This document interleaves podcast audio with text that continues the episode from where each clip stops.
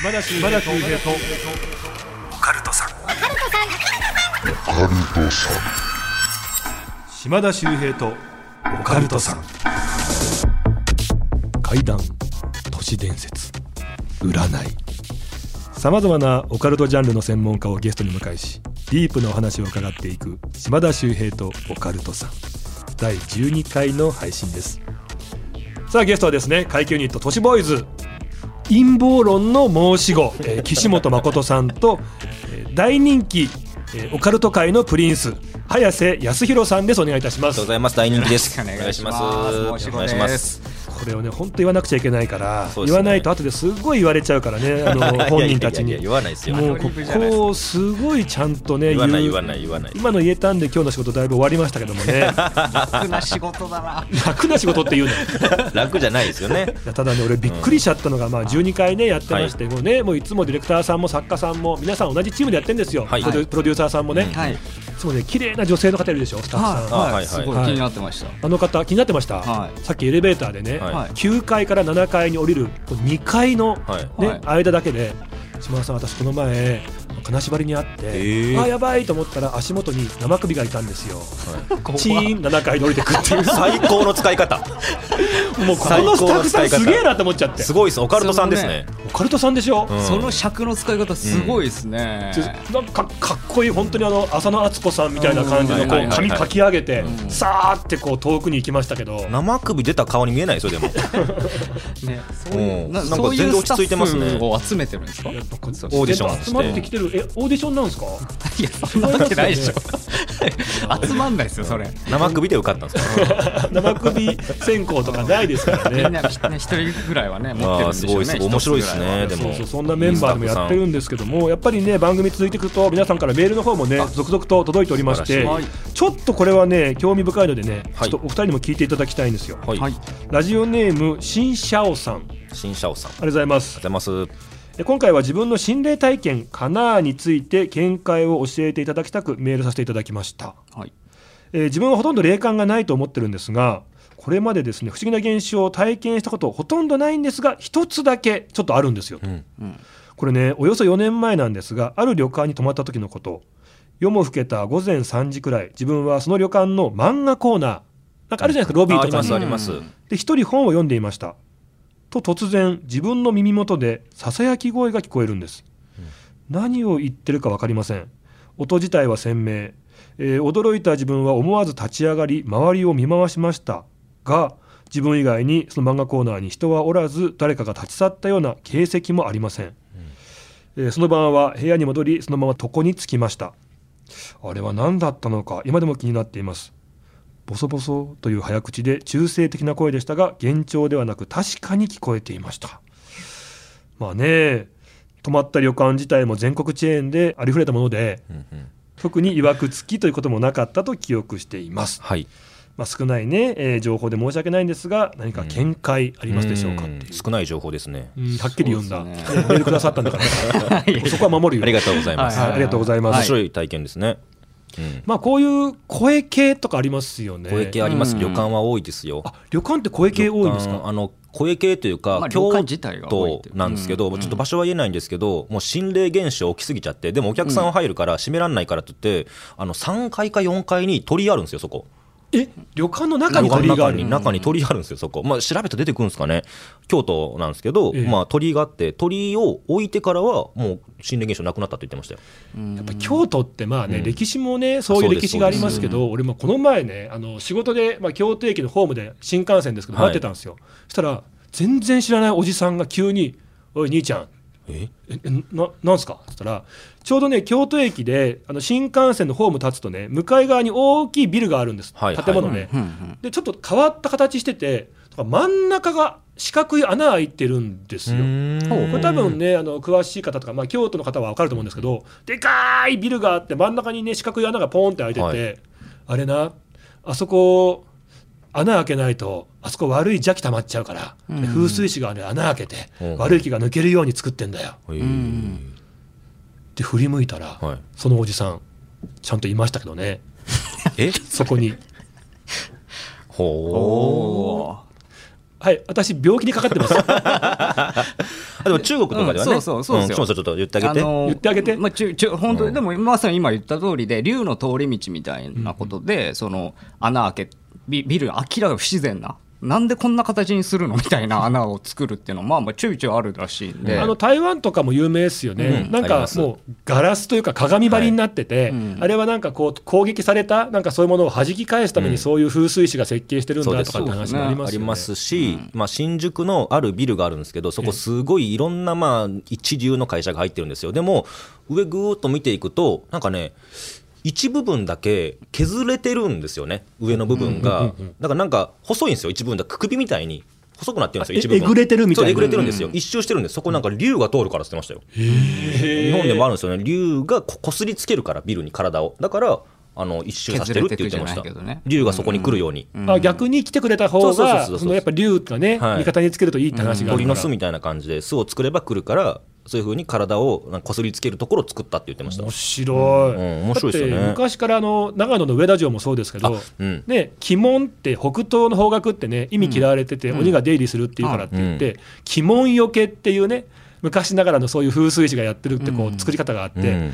あのお城のお堀があるんですけどもねそこのなんか建物の北東をもうだから鬼門をなくす意味でもえぐっててね、うんうんうんあれ鬼門よけって言うんだよだからもう北東を作らないためにああやってこう建てられてるんだよなんていうとどれだけ気にし気にしてたんだろうなって思いっちゃいやますよそね。うですよだからね今どれくらい反映してるんですかね普通に建てる時とかそういうのああはいはいはいはい風水とかうんなんかあの本当にこれあくまでも噂ですけどあのスカイツリーなんかもあのあそこにこうね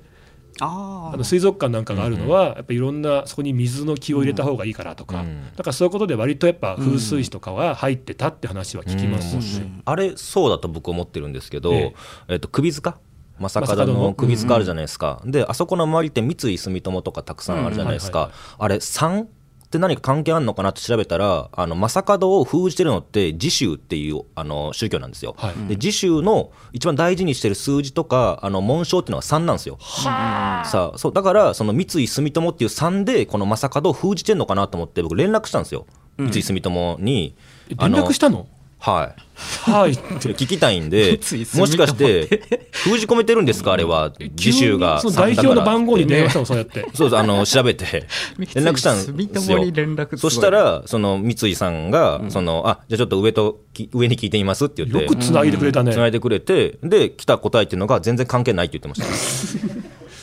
いやはいだから今の話だとそれで三井住友に電話する早瀬がやっぱりこう いや違う違う本当に聞きたくって千代田やからって言ってましたえ 千代田やからって言ってました千代田区だから千代田区だから都心だから都心だからって言ってました立地がいいからってこそうとそうそうそう下手したらもうもう何回か聞かれてるのかもしれないですねそういうあーうんそういうのを言ってくるやつあーまあまさか門についてとかうんうんかもしれないですねまあでもそういうね、まあ、マスコットの組み付けもそうですけど、例えばさっき言ったスカイツリーであるとか、うんあと国立競技場であるとかっていう、はいはいなんかああいうでかい国が関わるような建物って、絶対ね、なんか絡んでるだろうな、うん入ってるだろうと思いますようんね。ありますよ絶対にだってあのー説があるじゃないですか、あのースカイツリーっていうのがいわゆる北東で、うん東京ね、皇居を中心として、で国立競技場ってうん南西で裏鬼門に当たるんですよね、だから一直線上並んでるんですよね。で、まさにそのツリーが矛で、うんううんんであの国立競技場が縦と、競技場が縦とうん矛と縦になってるとか、うんうんあともっと言うと、まあ、男性器の象徴はいうんうんと女性器の象徴とかね、うんなるほど挟み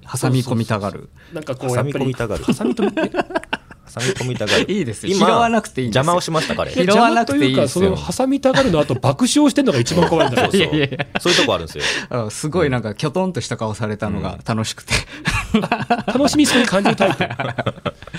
あんまり向いてないかも話す のやそんなことないそんなことないですあの岸本サイコパスで略して岸パキスシパスキシパスですよ岸パス出ましたいやいねやでもそはいう,、はいそういうのあね、みんな好きですよね。そうそうそうのなんか山手線で結界とか。付き合い長いんですけど、多分何もないですもうえーというわけでラジオネーム新社おさん全然関係ない話になってしまいましたすいませんでしたあすいません本当は忘れち申ゃった。し訳ないです忘れちゃったって言うな皆さん今後もねこんな感じでいろんな見解を伺っていきますのでメールねたくさんお待ちしておりますお願いいたしますさあこの後はですね、えーは都市ボーイズ早瀬康弘さんに今週はオカルト怪談話を伺っていきたいと思います皆さん最後までよろしくお願いいたしよまろしすくお願いいたしますあー島田秀平とオカルトさんさあ切り替えましょう改めまして島田秀平ですここからですねオカルト都市伝説怪談話について都市ボーイズの今週は早瀬康弘さんにお話を伺いたいと思いますお願いします、はい、お願いいたしますなんか今やっぱ令和になって、階段とかそういうのもなんか令和チックになったなっていう話が一つあるんですけど、うん僕もまあ裏方をやらせてもらってるんでいろんな番組にまあ顔出させてもらったりしてるんですけどあるまあ女性の AD の方がいるんですよでその日初めて会って、でその会議が終わる頃ぐらいにスーッと寄ってきて「すいません」と頭下げてきて「何ですか?」って言ったら相談事があるって言うんですよ。 AD さんがはい、女でも性そのの方日初めて会ってるんですよ、はいはいで僕なんてフリーですからその日初めてその会社に入ったんですよ打ち合わせだけで、だからいやディレクターさんとかプロデューサーさんとかに相談した方がいいんじゃないのと思ったんですけど、まあ、中でも僕を選んでくれたから、まあ、ほな話聞きますよって言って会議終わった後に近くの喫茶店入ったんですよ、はいで何ですかって言ったらいや実は話したいことがありましてって言って、まあ、心霊的な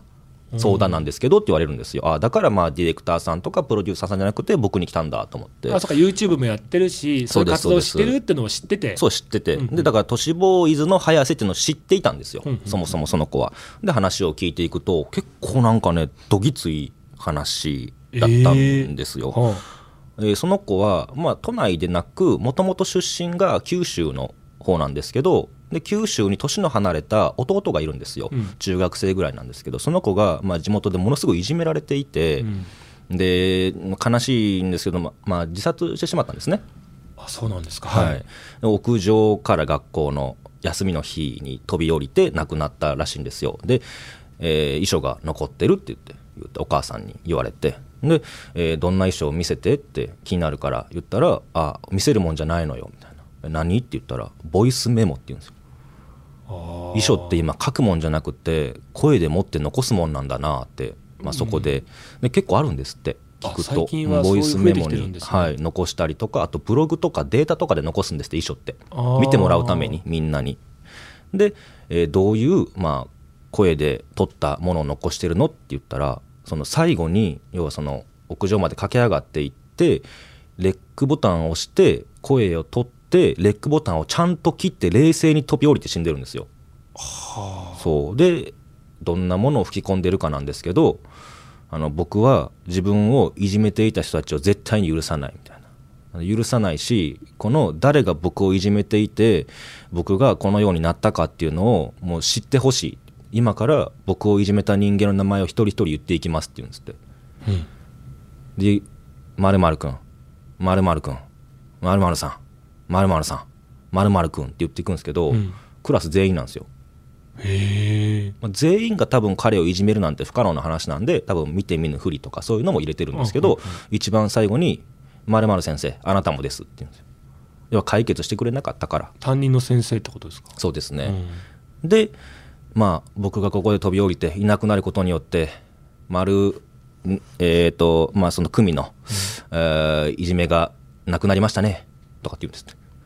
てで切れてうんレコボタン切って飛び降りてなくなってるんですよはいなんだこの話って思ってでまあその AD の方もえ戻っていろいろ話したりとか聞いたりとかして、まあ、お母さんも結構病んでいてお父さんいないんですって、うんでお母さんすごい病んでいてもう大丈夫かなと思いながらも自分も仕事があるから東京戻って仕事をしててそしたらまあある日気になってお母さん連絡したんですよね、うんうんあれからどうなってるって言ったらすごい元気なんですってえ母親が。はいいやねもう最近体の調子よくってねみたいな。いや、多分エアロビ始めたからだわ、みたいな。まあね、あの、コロナ禍でね、エアロビ来てる人もどんどん少なくなってるんだって。まあ少なくなっているから勝手にね、ソーシャルディスタンス取れてるわ、キャッキャッキャッキャーって笑うんですって。うん何を言ってんのと思って。ちょっとねそうなんですよ。様子おかしいですよね息子亡くなって、私からしたら弟亡くなってるのに、なんでこんなキャッキャキャッキャ笑ってんだろうと思って、お母さん、なんでそんなケラケラ笑ってんのって言って。いや、というのはね、まるまるくん、衣装残してくれたんだけど、って言っていや、知ってるよ。あれ伸びてるのよ。って言うんですよ。はボイスメモが伸びてるって言うんですよね。えの伸びてる例えば5分で撮ったとしたら5分10152025って徐々に徐々にボイスメモが伸びていってるんですってえは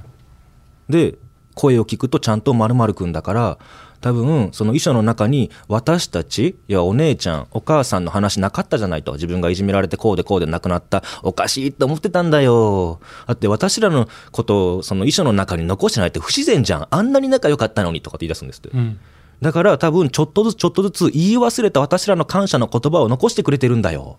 って言うんですようんでその徐々に伸びてるっていうのをもしかしたら自分で吹き込んでるかもしれないからお母さんあがー病んじゃってなるほどなるほどはいはいはいで一回送ってって言って気になって送ってもらったんですって、うんで聞いてみたらちゃんと弟の声だったんですってええだってそんなこと普通にありやもえうない絶対ありえないですで声を聞くとちゃんと弟の声なんですけど言葉になってないんですよえええみたいなでこれを全部つなげればちゃんと言葉になってるはずってお母さんは言うんですよ、うんだから自分にん天国からか分かんないですけれども、えー亡くなった息子が自分らに言葉をどんどんどんどん紡いでいってくれてると思ったら嬉しくってしょうがないからエアロビ始めたりとかちょっなんとか今のとこ行こっう救われたりたとか気持ちになって明るいそう気で持すちになっやてこられたってこと出るんですってでももうそれ自体怖いじゃないですかうん実そう際ですそねのボイスメモ残しててそれが伸びてるから母親が喜んでるってこれ気持ち悪いんでどうしたらいいですかねって僕に言われてうんいや俺霊能者じゃねえからって言ったんですよいやちょっとごめんなさいええいや分かんないよ霊能者じゃないから分かんないよああそういうことですね、うん今結構きつめにちょっと切り捨てたなとあい思うやまあきつめに切り捨てましたねでも当時もあいや僕ちょっと分かんないですよだってそんなん霊能者じゃないからって言うたんですよね、そしたら「いやうんでもどうしたらいいですかね?」って言われたから「いやとりあえずその話面白いから YouTube で話していい?」って言ったら「いいですよ」って言ってくれたんで YouTube で話しましたね以上です私たあのーちょ岸本さんに対してこれはもう言いたいんですけあどぼ僕ですかはいえこういう子なのご存知、こういう子ですよあでしたっていう感じの終わりで方もした霊能者ちゃんとあのご紹介しました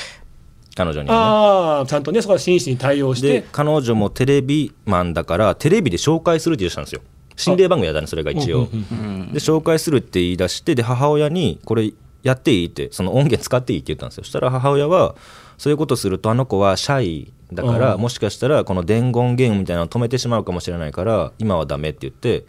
断ってるって言ってましたねえそれを早瀬さんは聞いたわけいや僕聞かせてもらえなかったしあ聞いて他ない人んに聞かせちゃダメって言ってるみたいですお母さんがあーだから多分全部それが揃って言葉になるのか分かんないですけど言葉になったら多分聞けるんだと思いますいやただねボイスメモじゃないですか当たり前のようにね、取ったものって変わらないはずでしょ、それが徐々に徐々にその分数カウントが伸びていくそうなっんでてこすよとでもすごいのにそこで弟さんの、まあ、言葉にならない声が入ってるってっいうて言ってました、やっぱり何かこうねそういう思いがあって、まだ伝えたいことがあって、うんだと思いますそよれが機会に干渉してって考えちゃいますよね。考えちゃいますよねことも分かってないんですって今今というか僕聞いたのが数ヶ月前なんであれですけどその当時はまだ分かってないって言ってましたへーなんかポジティブな内容なのかネガティブな内容なのかもそうなんですよ分かんないですもんねそれ今のそれ段が階だもとし最悪なその要は伝言というか言葉だったらばお母さんはこう立ち直れるのかなってやっぱ思っちゃいますよねそうそう最後ね本当に言葉になって全部聞いた時に、実は監視ではなくてもしもねその反対側のねメそうなッんですよセージだったりするともううん考えたくないでいやすけどそうねなんですよねまあまあ仲良かったってことなのでねきっと監視の言葉でしょうけでどしょうけどまあねお母さんはねそういうのんでまあそれがもう今生きがいになってずっと毎日毎日それ確認してるらしいですへよ、うえ、ん毎週金曜深夜24時に更新しています私が無事だったら島田秀平とオカルトさんいやよく、まあ、そういう年賀宿ってなんかねそういうものに干渉するっていうので人形の髪の毛が伸びるとかっていうのはあるじゃないですか、うんありますね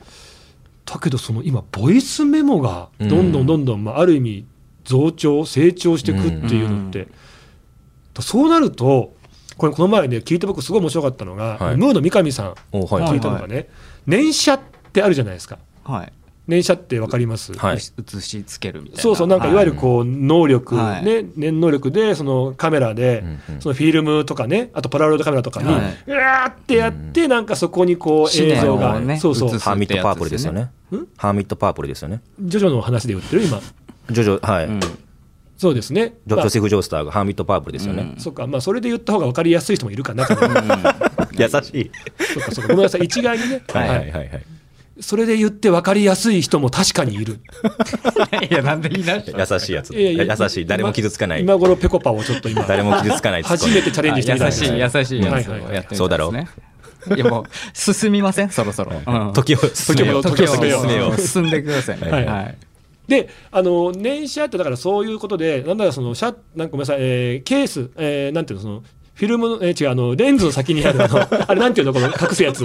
あレンズカバーレンズカバーレンズカバー、はいとかしてんのになんかそうそう景そう色が映るとあかー映しますよねありで自分の思ったものあがなんかね出るとりかまっすよねてあるじゃないですか。うんあります、ありでこれって今までもちろんねフィルムカメラとかます。はい。ポラロイドカメラうんううんんに、うっていうのはなんかわかるじゃないですか、うんはいはいそのフィルムにその自分のこう思いをぐーっとこう焼き付けるっていうイメージですよね、はいはいはいはでこの前実験したんですってある方でうん。ほフィルムカメラの連写わかるけどこれデジカメでできんのかあーなう面白いですうんうんうね。んでこれって実はすごい大きな違いなんですよねフィルムカメラでやる連写とデジカメの連写って全然違うんですよね、焼き付けんのとデータは違いますよね。そうそうそう、んフィルムに焼き付ける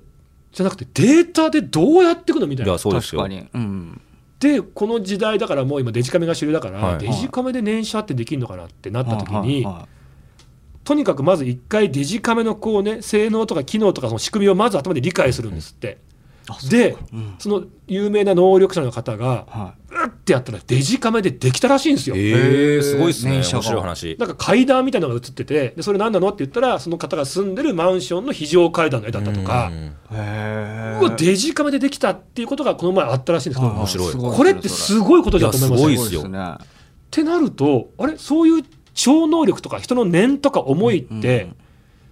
デジタルの世界にも干渉できるの、うっうんうんうんんてなってくると例えばですけど企業とか国のコンピューターに入り込んでなんか誤作動を起こすとあーはいはいはいはかい。ハッキング的な。そうそうそうそう、はいでいわゆる、まあ、何でしょうね、まあ、アニメとかでもありましたけどその自分の思いとかで操縦じゃなくってロボットを操縦するみたいいな、はい。あるじゃないですか、はいはい。とあれがやっぱ実際にできるのかなっていうそうですね。思念できそとうデですジよタねルデジタルをねうまくつなつないだりとかって。デジタルの世界に心霊のその写真もそうですもんね。映るって言いますもん、データだと。うん。あー心霊写真に写ってる例えばあの長髪の髪長い女性がいたら違う写真に写っちゃうって言いますもんね残してると、うんうんうんうんそれもやっぱデータだからできるんだろうなってフィルムの時代って聞いたことないですもんね、そういうのってそうそうそうそううんそそれこそデジカメで撮ったやつでであの心霊写真もあるじゃないですか、はいはいはいでそれをあのパソコンにコンピューターでこう、落として、デジカメのデータをパソコンに落とすとそのパソコン内のフォルダーであの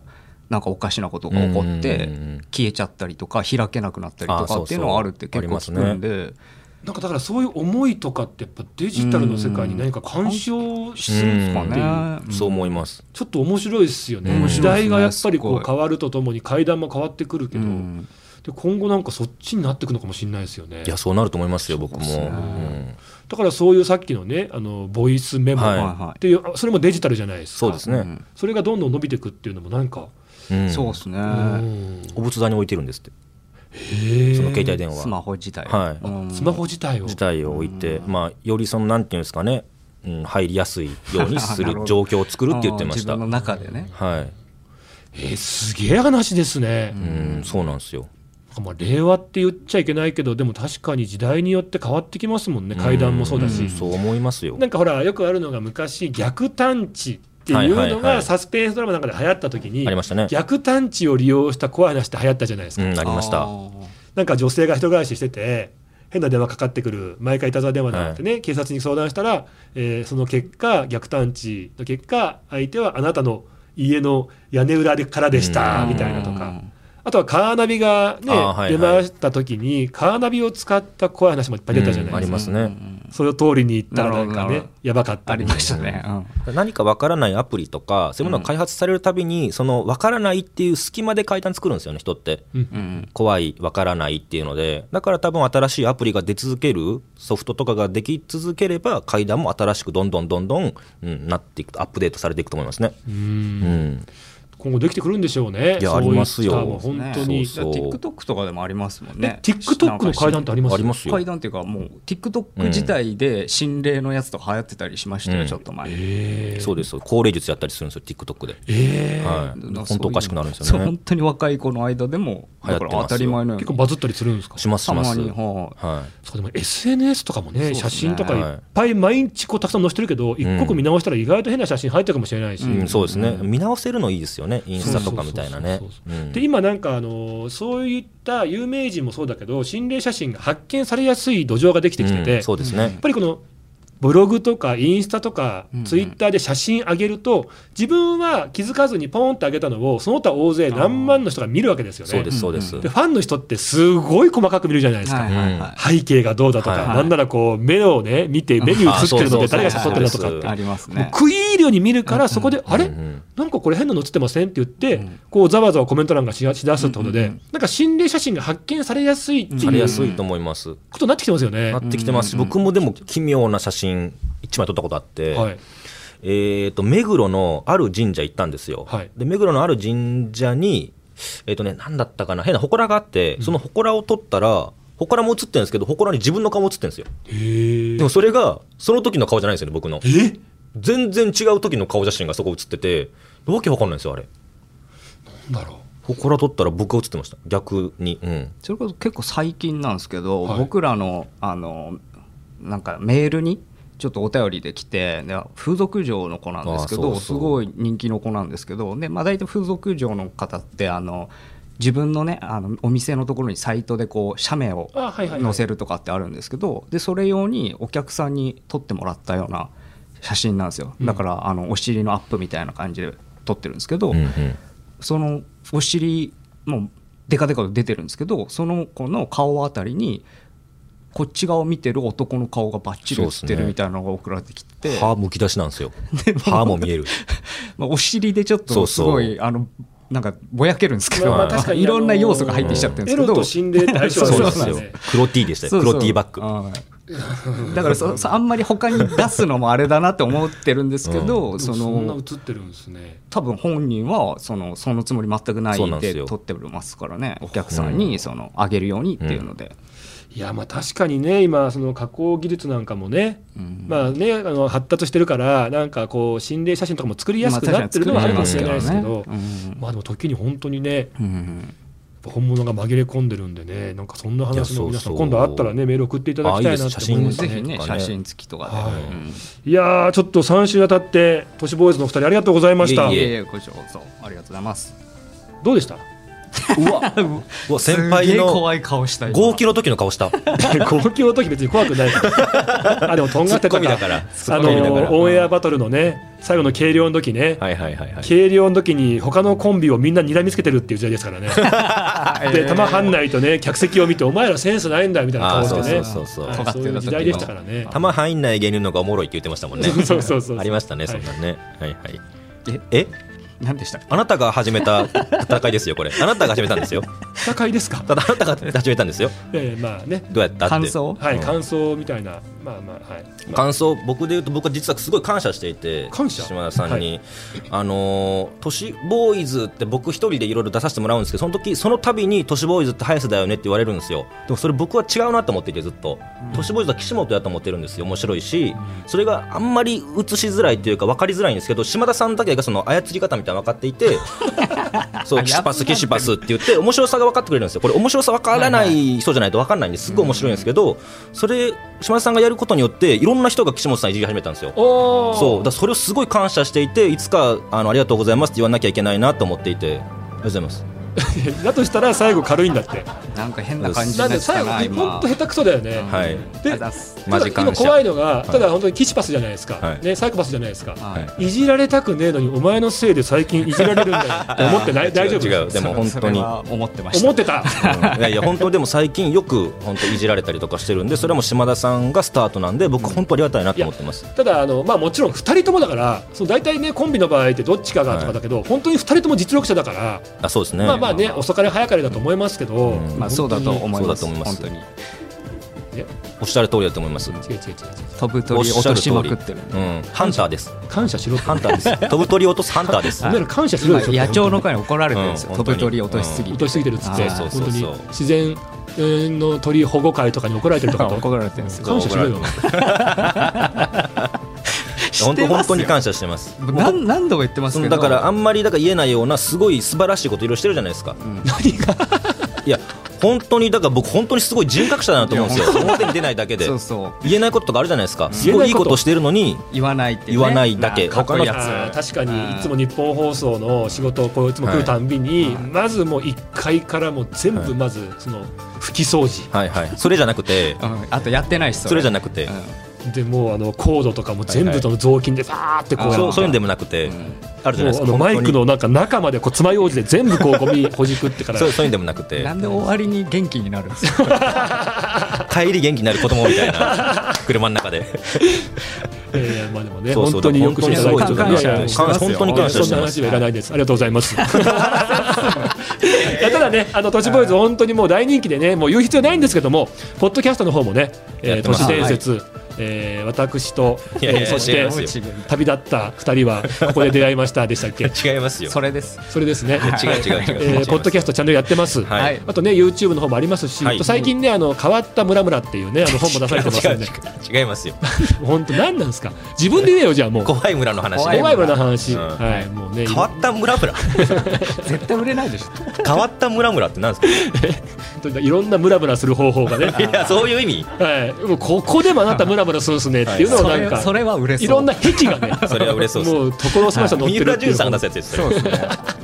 変わった村村いごめんなさいあのね、えー村の話ですよねそうです村の話です怖い海村の話です怖い村ね海村のもう話いでっすぱいありますんでね、はいまああいろいろやのってま情す報をチェックしていただきたいと思います皆さんね、えー都市ボーイズのお二人でしたありがとうございましたございましありがとうたございましそして番組皆さんからメールも募集しておりますもうね、えー何でも結構です、えー周りで起こった不思議な出来事とか、えーオカルト情報ね嬉しいですねあとは私島田に聞いてみたいことゲストに呼んでほしい人などのお願いいたします宛先ははい OCT アットマークオールナイトニッポンドットコムですはい OCT アットマークオールナイトニッポンドットコムまでお願いいたします本当にあの三週にわたってありがとうございましたありがとうございましたお願いいたしますお願いしますあり都がとう市ボーイズのえー岸本さんと早瀬さんでしたありがとうございましたございましありがとうございました